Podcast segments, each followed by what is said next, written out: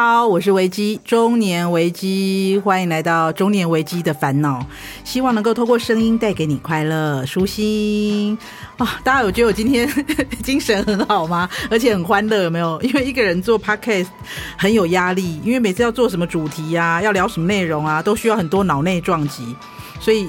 今天有来宾可以跟我一起分享，我真的觉得超开心的。来哦，让我们欢迎米娅。Hello，大家好，Vicky 好，我是米娅。嗨嗨米娅是在春馆制药所的品牌公关。对，就是呃，本来只有负责台湾的部分，那从今天开始，呃，从今年开始，人生大跃进，开始负责国际各国的一个品牌推广。哦，就是本来就是在台负责台湾，我们整个台湾从这个品牌进台湾之后，他就是负责他们的这个公关业务。现在 upgrade 了，他现在变成国际的那种公关，包括大中华区都是他的。好的，而且 Mia 同时有很多斜杠的身份哦。米尔是专栏作家，请告诉我们是呃那个职场求生术的。专栏作家，所以以后我们会常常邀请米娅来告诉我们职场求生术，这很重要吧？不管你是在哪一年，少年、中年，都需要职场求生。而且她同时也是小红书的美妆博主哦，来告诉我们小红书的名字是哦，我最近才刚开始做的，拜托大家就是那个关注我，那个名字大家可以搜寻那个卖软糖的小小蜜，就是希望大家的肌肤都跟软糖一样 Q Q 弹弹的，都想要摸一口、咬一口。好的，卖软糖的小小蜜。好，如果你有玩小红书的话，一定要关注他，就告诉我们很厉害的东西哦。好的，那个咪啊，他真的很厉害，因为他永远都对我来讲，因为我们认识还蛮久了，我觉得他就是都会很尝试很多的不可能，而且他做任何事情都很有冲劲。最重要是现在应该是六七月的时候了，自己播出的时候，大概六七月的时候就是所谓的求职季旺季。毕业季，所以我们今天第一次邀请米娅来到我们的节目呢，我们要来跟她访谈一下，就是进日商难不难？我觉得很难，对于我来讲，我就是那种日语小白，有没有？我觉得很难，所以我们先先来问一下，哎，Mia，你开始工作几年了？你在在春馆这边工作服务多久？啊！我那一天在调我的那个劳保年资，调出来我吓到。嗯，我的劳保年资啊，已经投保了二十五年。嗯。你是十岁就开始投保？谢谢谢谢 Vicky。我我十七岁就开始。哇塞！对，然后在这间公司呢是已经十一年了。哇！然后先前是就是非日商，就是在台商服务日本客人的完全不同的一个电子业。但是那个时候我就一直想要知道说，哎，如果说我当时是在服务日本客人，尤其是工程师这些人这样的话，如果我变成在日商公司工作，然后变成甲方的话，嗯、那个感觉是怎么样？不晓得跟呃甲方变同事的那个感觉是怎么样？哇！所以算是一个当时的决定，也是一个职涯上的一个大要进，这样子。哇塞！所以本来是呃日商是你的客户。的工作，你的工作就是服务日日本客户，后来就真的跳到了呃日本公司工作。对，我觉得好幸福哦，好厉害哦！哎，进日本公司是不是会不会很难呢？啊？哎，我觉得现在应该进任何公司都很难吧。哦，oh，OK，那先跟大家讲一下 Mia 现在的工作内容好了。啊，我先跟大家自我介绍一下，就是说我们现在的那个日商啊，其实是就是在做保养品方面的，不晓得大家有没有听过朵茉莉蔻？嗯，对，在台湾算是已经第十年了，然后常在电视电视上看到我们，然后呃，我们其实是自营电商，也就是说呃，在。台湾已经经营了电话或者是网络蛮久的这一段时间，大家都知道。嗯，但是其实我们在中国还是一个小众品牌。每次小红书上面就说我们是小众品牌。对，欸、我我我用我自己都是朵茉莉蔻的爱用者，我是真的是会员哦，我已经用了五年多了吧？对，五六年了。对，Vicky 的皮肤也真的很好。谢谢谢谢。我们这样进行来，以下我们要进行商业互吹。OK，在可是在中国还是小众品牌，我觉得很很意外耶。对啊，所以我我现在的工作任务就是在中国能够就是推广，让这个小众品牌慢慢的变，就是说认知度提高之外，嗯、还有除了中国以外，像是呃泰国、新加坡、马来西亚，然后甚至我们那也都是你的管区。对，哦，就是。都是都是需要呃，我还有就是包含，其实，在台湾的很多客人，其实他现在今天，因为现在全球化了嘛，大家想要出国玩都是很随时的事情，所以其实将来其实只要如果假设你必须要到美国，呃，很长的一段时间工作或者是旅游，在美国或在马来西亚，在全球各地想要买我们的保养品，其实都可以用跨境的方式、电商的方式，随时都可以买到，算是蛮方便的。嗯哼。哦，所以，呃，米娅是在日商公司、日商保养品公司里面担任，真的是国。我我刚刚一直以为他现在换的管区，我以为他就是大中华区，没想到他是应该算是大亚洲区，哎。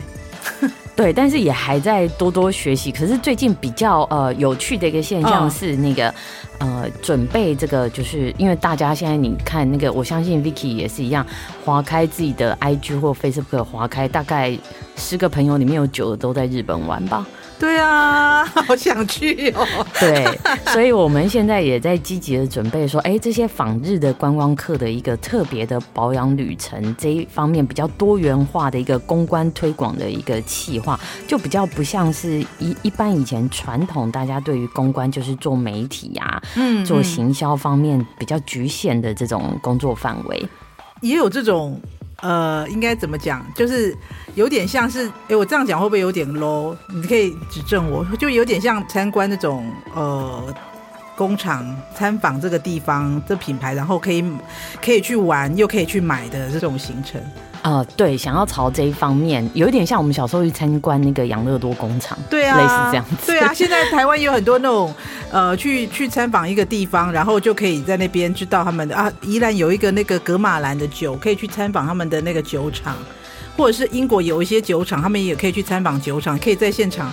就品尝他们那个雪莉桶出来的酒，然后你如果你喜欢的话，他告诉你这是几年，这是几年，这是几年。哎，我好像有去过，对。然后，然后参访完之后，你也可以现场买他们现在就是最原装的他们的东西，然后你也可以去参访，然后也可以去当地体验当地的风俗民情。对，这是最新鲜的。其实 Vicky 也有来过我们我们熊本嘛，对不对？啊，对啊，就是那个因为水资源非常的好，跟你刚刚讲那个酒厂是一样，所以呃，想要把这个这么好的一个能量能够推广到世界各地去。哦，好哦。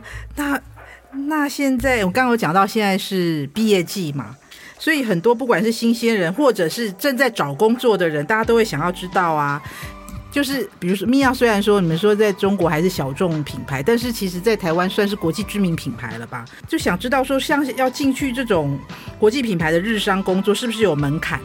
还是比如说一定要讲，一定要会讲日文才能进去，或者是日文要几级才有资格？嗯，其实啊，我会建议，就是说，真的很想要进日商来挑战学习看看的话，嗯，如果你都有这个决心的话，我还是建议，就是说，日文还是要会，呃，至少是 N two 等级的。哦、那这样子在就是公司内部的学习跟培训啊，其实也会比较快，嗯嗯嗯，因为尤其是像这种已经并不是新创公司，是已经十年以上的一个有品牌的一个大型企业啊，是他们一定会有一套完整的，至少一个月。呃，甚至像我们公司三个月的一个完整的培训研修计划，嗯，所以如果说你在这个一个月、短一个月、长三个月以内，你想想看，如果你都不会日文。那不是一个会很慌张的一个状况，所以说其实会日文这是最基本的嘛，就是好像我去外商公司我不会英文，我去日商公司不会日文，那就会有一点开玩笑了，好像不太行哦。对，我相信，其实，在面试的时候可能也会比较容易被刷下来。当然，除非你今天有一个很特殊的一个技能，因为像譬如说我们日商最苦恼的就是一些。会日文的工程师，会日文的财务，哦、这种很专业技能的话，哦、可能在语言上就不会要求的这么高。哦，那像最近其实我也有发现非常流行，就是那种非日商，但是他是外商，嗯、然后可是他刚好在日本、台湾跟韩国、亚洲地区都有一些业务的一个市场。嗯、那这样子的人才就必须具备英文跟日文的能力，可能英日文都不需要特别好，但是你就是这两个都要至少会说会写，嗯，然后在这个薪水上的表现其实是非常好的。我其实有看过，像是那个有朋友他是爱尔兰商，嗯，然后他必须要常常在日本的市场跑业务这样子，他的年薪就是令人流口水，是三百万。哇，哎，三百万的话，一个月相当于我我不会除，好了，反正就很高。对，就买房子绝对没有什么问题的。嗯，哇，所以呃，具备有更多的才能的话，其实就是在求职市场上会让你更有更有底气，也更有新能力、超能力。好，那在这个部分的话，就是如果说呃要进去日商。最啊，一开始来讲哈，我们要先丢履历嘛。这丢履历的话，有没有需要先做什么准备？嗯，我想啊，就是说在写履历这一块，因为日商它其实蛮仰赖那个人力中介公司，嗯，所以如果你是透过那个就是介绍日商工作的人力中介公司的话，其实他们都有一定的一个履历格式的。啊、那或者是说，现在网络其实很发达，上网其实都可以查到很多履历该怎么写，甚至 AI 都可以帮你写。对、嗯，所以 对啊，所以其实我觉得就是 Vicky 这边问的一个很好的点，就是说，呃，这些基础的准备之外呢，我会建议。就是说，在写信的功夫上面要下一点巧思。哦、所谓的写信功夫，就是说，你在寄出这份履历的时候，嗯、这个打招呼的内容，嗯，那还有对方就是已经确定要邀约你去面试的时候，你在回他的这个感谢感谢的信的内容，嗯，反正就是礼多人不怪啊，真的。然后千万不要有社恐这样子。那可以的话，不要太客气。自己有有什么有多厉害，就有十分厉害，最好写出十二分，可以吗？呃、还有就是说有问必答啊，就是千万不要觉得说啊，他这样已经回答我，那我还要不要回谢谢？就是回哦，礼多人不怪，对，礼多人不怪。就比如他给我一封信说，哎、欸，这是你的哦，我还我我我赶快回答说谢谢，我收到了，感谢。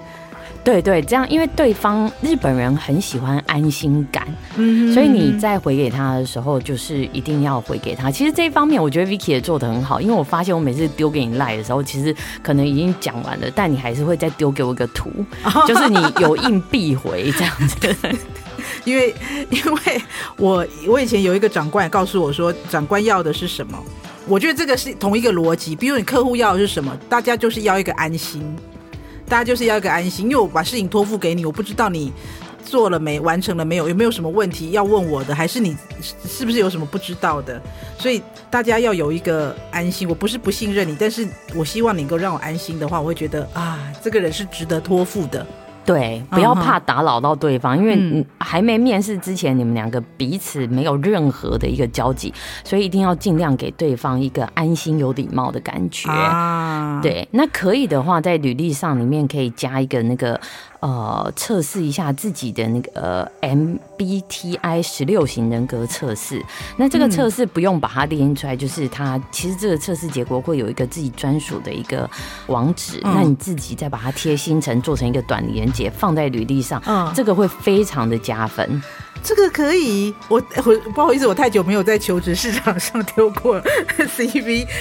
这个可以附在履历上面，呃，是加分项吗？是加分的，因为其实现在包含美国、日本，就是一些比较先进国家，嗯、其实台湾也是啊，不太能在履历上面写星座。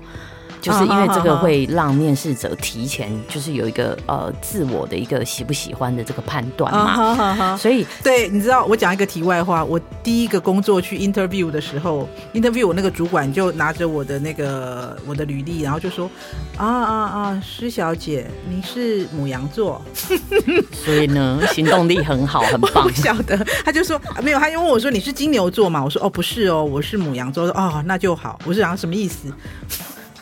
但我不敢问，他比较喜欢 不是因为主主管主管有自己的一些喜好吧，我猜。他可能比如说哦，那个我记得他 interview 我的那个主管他是射手座，所以 maybe 他可能喜欢火象，因为这样，所以我也去研究了一下主管的星座。对，但是其实这种判断会有失误。对，在我们在讲团队合作上，其实是，是呃应该要更多元化，这样人才的多元化利用，嗯、所以反而是用这种十六型人格测试的话，这其实不管在韩国、在美国，甚至在日本，其实呃人资的一个处理上都算是一个蛮好的。一个判断啊，哦，我觉得这好重要，大家有记下来吗？就是如果你可以去做一个 MBTI 的十六型人格测试的话，你可以把网址附在你的履历上，然后到时候他的 HR 看到之后，就会是一个很加分的选项，他更了解你。哦，好厉害哦，这个我没有听过，我觉得很很有收获。那因为米娅也是主管嘛，所以你有看过很多很多很多的履历表吧？因为在这十一年当中。然后看过很多履历表，可以分享一下你遇过很瞎的吗？对，我最近觉得比较有趣的是，我开始在收一些跨国的，就是呃台湾以外的一些国家的一些履历。嗯，那我有发现有呃有些蛮有趣的，它就是。可能是大学生而已，还不太晓得这一方面的一个呃，就是礼仪，所以他附上来的一个履历，因为我是写说我需要一页式的简历啊哈，uh huh. 对，就是你的履历表再缩短在一页里面就可以了。对，结果对方来的是，我觉得可能就是只有名片那个大小而已。你要一页，他给你三行，就是对，就是姓名。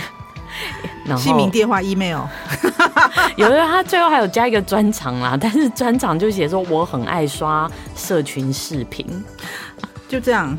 对，我想这个应该不是算专场，这个应该是 现象。现象，现在年轻人都有这个现象，也不是年轻人，我我们也很爱刷。对，我有时候看到这种，我就会想说，哎，现在是不是那个大家作文能力都有很大的问题？对，还有那个就是呃，可能太有自信吗？也不是太有自信，嗯、就是不太知道该怎么做，然后还没有请教，或者是说还没有去网络上准备好，嗯，然后就很冲动的就丢出来了，这样子。那有没有什么东西？比如说你说呃，有一些东西其实它不需要写的，有什么？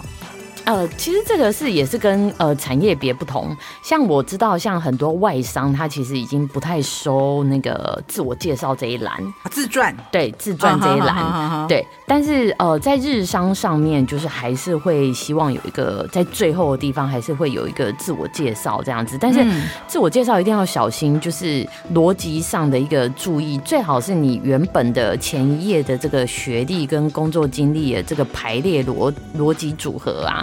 是从那个呃最近到最远的，也就是说，譬如说以我来说，我已经工作这么久二十五年的话，啊、呃，如果我要转职的话，我要写的就会是我最近的这一份履历开始往下写三到四个就可以了。嗯，对，因为没有人会想要知道你那个就是你第一份工作是做什么。对，这是对于我 我这种已经很长资历的人来说，那有年轻人，就是说刚出社会的这种年轻人，可能没有太多的一个呃职涯可以去写，那没有关系，就可以写一些社团活动啊，或者是曾经的打工的那个部分，千万要注意，就是说。呃，学历的部分不需要写到国小、国中哦，我懂，就是麻烦你写最近的就好，很遥远就 OK。我不想要知道你读哪个国小。我之前说过的那个履历啊，就有那种哦，我有那个我的家庭啊，我在我家排行老三，我真的不想知道。哦，对，但是这个好像是我那个年代快要毕业的时候，老师会这么讲。真的吗？我想说，哇，怎么现在还是这样？对啊，像我在我家排行老三，然后呃，家里有。一个一个什么，比如说有两个，呃上面还有两个哥哥，然后家里还有奶奶、爷爷跟爸爸妈妈。我想说，这个我也不需要知道，我就觉得有点尴尬，你知道吗？所以我不太爱看自传，我可以理解。然后还有那种米娅刚刚说的，就是你的工作经历有没有，请从你最近的开始写。我不想要知道你，比如说小时候还曾经在呃素食店打过工经验，你可以告诉我你最最后一个工作经验，然后往前回去。他是不是也特别想要知道他前一个工作是为什么离职的？对，现代人其实都蛮聪明的啦。嗯、因为如果你是一个人才的话，你在回答的时候就会比较知道说，不要去贬低自己原本的公司啊。当然啦、啊，你总大家离职的原因会写生涯规划之类的，但是如果被面试的时候问到的问题，如果你就说，哎，我我前面公司压榨我，想。这个我也不敢用，但我有听过，就是说那种呃，因为呃比较多小斗争啊，人际关系的问题，我这个我听到我也是一捏了一把冷汗。这是对啊，人生只有有人的地方就有江湖。如果你离职的原因，然后面试的时候说这个的话，那会让现任的在面试你的人想说，哎，那你以后是不是也会这样说我呢？所以大家千万要记得，那面试的时候有没有一定会问的问题，或者是他的衣着上面有没有特别注意比如说特别不要穿，或是你穿什么会特别招人喜欢？哦，我们先来讲到穿着的部分啊。嗯，那个日文的单字里面有一个叫做 “monaru” 的，嗯，对，“monaru” 的那个中文的意思就是伦理道德。其实你这样听起来好像很生硬的样子，对对对对。可是这意思就是说，今天你的场合是面试，嗯，穿的部分就是呃得体，让。以对方的那个感受去观察自己应该要穿什么，而不是以自己觉得很漂亮为主。啊哈，应该穿而不是你想穿。对对对，OK，对，嗯，那以日商来说的话，我会请大家要注意的，就是说，如果今天你是打算穿裙子的话，嗯嗯，裙裙子一定要及膝到膝盖。啊哈，对，不能是那种我们常常那个可爱银行员的小短裙。他可电视上都这样演啊。对，你就想啊、呃，那个我们拉高层级变成长隆空姐那样子有没有？啊、所以裙子一定要盖到膝盖头就对了，对最好。对，哎、欸，是不是一定要穿丝袜哈？我我我觉得日商好像要穿丝袜比较礼貌，是不是？对，穿丝袜是就是最正确的，就是如果你今天是穿透明的丝袜也可以这样子，嗯、那不要穿黑丝袜哦，真的吗？都单数很低的也不行吗？就很比较透的黑丝袜也怪怪的吗？那会有一点模糊掉你今天的焦点。他如果穿黑裙子在黑丝外不 OK？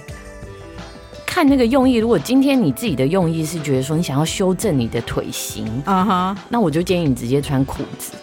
哦，oh, 是因为黑丝袜有什么特别的意涵吗？也不是，就是你今天去面试，你希望人家注意的是你今天你这个人的人格、你的技能、你将来可以贡献给公司的地方。Uh huh. 那这跟黑丝袜没什么关系嘛？对对，那所以最好不要。让人家注意到其他的地方就对，对，就是让焦点.是让对方所有的焦点都是注意在你的那个脑袋里面有什么东西。嗯嗯，对，那你的衣着就是得体，然后头发干净整齐。如果今天像我自己是长头发的话，我就会把它扎起来。对，请问扎起来比较 OK 还是呃盘起来？嗯，或者只要整齐就好了。其实只要整齐就好。可是如果今天你面试的是一个比较可能管理阶级呀，是，那就可以考虑把它盘起来，啊、有点干练的这种感觉。但如果很整齐，我我都没有绑，但是我让它很整齐这样垂下来是比较不好的吗？呃，以你鞠躬的时候头发会不会掉下来为主？如果都不绑，一定会啊。那呃，可能用一个小夹子之类的也可以。啊、但是绑起来是比较建议的吗？如果今天是中长发的话，嗯嗯嗯，可以譬如说是比较公主。绑那种公主头、oh, 半头的那种也可以。我知道，就是不要，就是你比如说鞠躬，然后再抬起来的时候，整个头发盖住你的脸。对，不要像还要一直拨来拨去这样，还就你还要一直拨一直拨才能够把它拨开。就是其实一起来不用拨，然后你的脸就完整的露出来的这个动作为原则的话，对对，这个会比较干净整齐干练。然后最基本的就是像笔啊跟 memo 纸或者是说笔记都把它准备好，嗯、因为当对方在面试你，或者是说可能最后会有一些。杂谈的时候，是你做出一个就是好像有在做笔记的这个部分的话，对方会觉得哇，这个这个人有把我的话听进去啊的一个安心感，这样子。OK OK，对。然后日商的部分会比较特别，就是说我已经就是看过我们好几个主管跟就是朋友也会讲，通常如果对方是日本人的话，嗯，可能在一开始或最后杂谈的时候，一定会问说，为什么你会想要学日文？哦，这会这是一定会问的问题，必考题吗？他就是很有兴趣。其实我没有听过，像如果你去美商，美国人绝对不会问你说你为什么要学英文，因为因为觉得这是必要的啊。不是因为开始读国中还会考英文呢，就一定要学，没有为什么要学。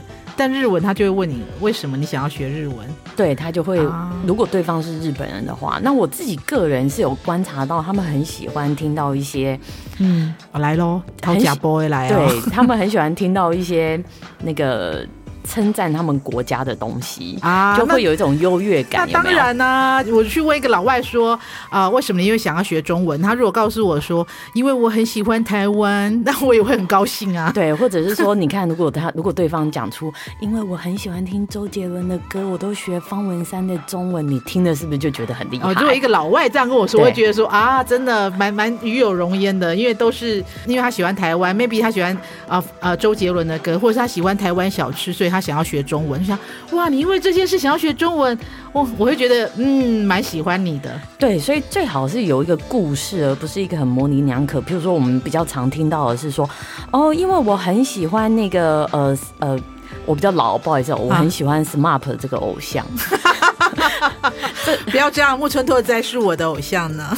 对，但是如果你可以讲出哦，因为你喜欢木村拓哉的哪一部戏，啊、那一部戏里面在讲什么，然后这个精神我真的特别感动，啊、这样子的一个故事，是我觉得你应该就离进那间公司不远了。哦，就是你还是要有一个故事性，把你的原因说出来的话，就会是比较啊讨喜的。对，分数比较高的，比较正面、比较激励感的这种感觉。啊、OK，我、哦、这哎很重要哈，大家学起来。好，最后那个行销公关，因为 Mia 是公关主管嘛，那你们喜欢的人才特质有哪些？因为 Vicky 也当过主管，当过那个哎、欸，对，大家都知道我当过那个 电视台的制作人。对，那其实我们要的不多，我们真的就是希望你有第一个一定要有执行力，再多再多的想法你都要有执行力。当然，然后有执行力，可是没有想法也。会有点可惜，因为我们有时候还是会希望说，在一起讨论的时候，大家是会有一个具体的想法，而不是一片沉寂这样子。没错，对。那因为在日上面比较容易是一片沉寂啦，大家都不太敢表达。好，对，所以有一个具体的想法跟执行力，我觉得这个是主管真的会觉得很加分的。然后再就是说，毕竟是做这个公关方面的嘛，对。那我们会希望说，至少人格特质上是有一个无敌的笑容，这样也加分吗？因为就是伸手不打笑脸人嘛，uh -huh, 对不对？Uh -huh. 所以你可以在家里先练习一下，比如说你你的笑容露出几颗牙齿是最美的。到时候就记得要那样笑，那个是空姐等级啦。那那我们其实就是只要像我上次出差的时候，我同事还跟我说：“哎、欸，米娅米娅，你那个打电脑的时候你要笑哦，不然你你的脸看起来就是很凶的脸啊，会让人家不敢靠近。” OK OK，我懂。我以前在公司的时候，有一次我从那个地下室停好车之后，要上上到我们办公的楼层，然后我坐在电梯里，那时候电梯只有我一个人。后来电梯到一楼的时候，门开了。然后因为我就站在电梯门口嘛，因为只有我一个人电梯里。然后那电梯门开了之后，就有一个人我不认识他，他看到我之后他就吓一跳，就说、不好意思不好意思。然后我就哦，我就门关了。就是我回到办公室就跟我同事讲这个事情，他说因为你看起来太凶了，他不想跟你同一台电梯。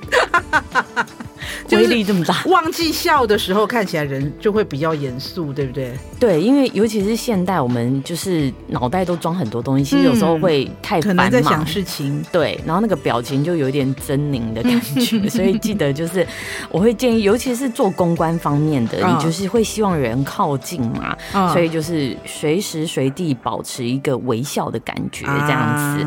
然后最后就是我会希望说，这个人是呃。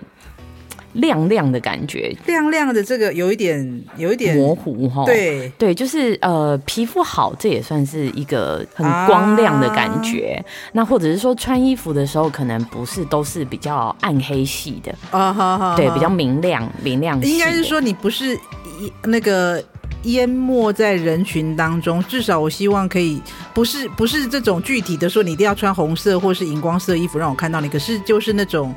呃，我希望我可以看到你的那种感觉，对，人设里面就是一个光明灯的感觉。OK，一个一个一个感觉而已，不是真的具体要你穿荧光色去，没有哦，不是哦。好，最后请米娅给我们三个重点，就是日去进日商一定要具备的条件。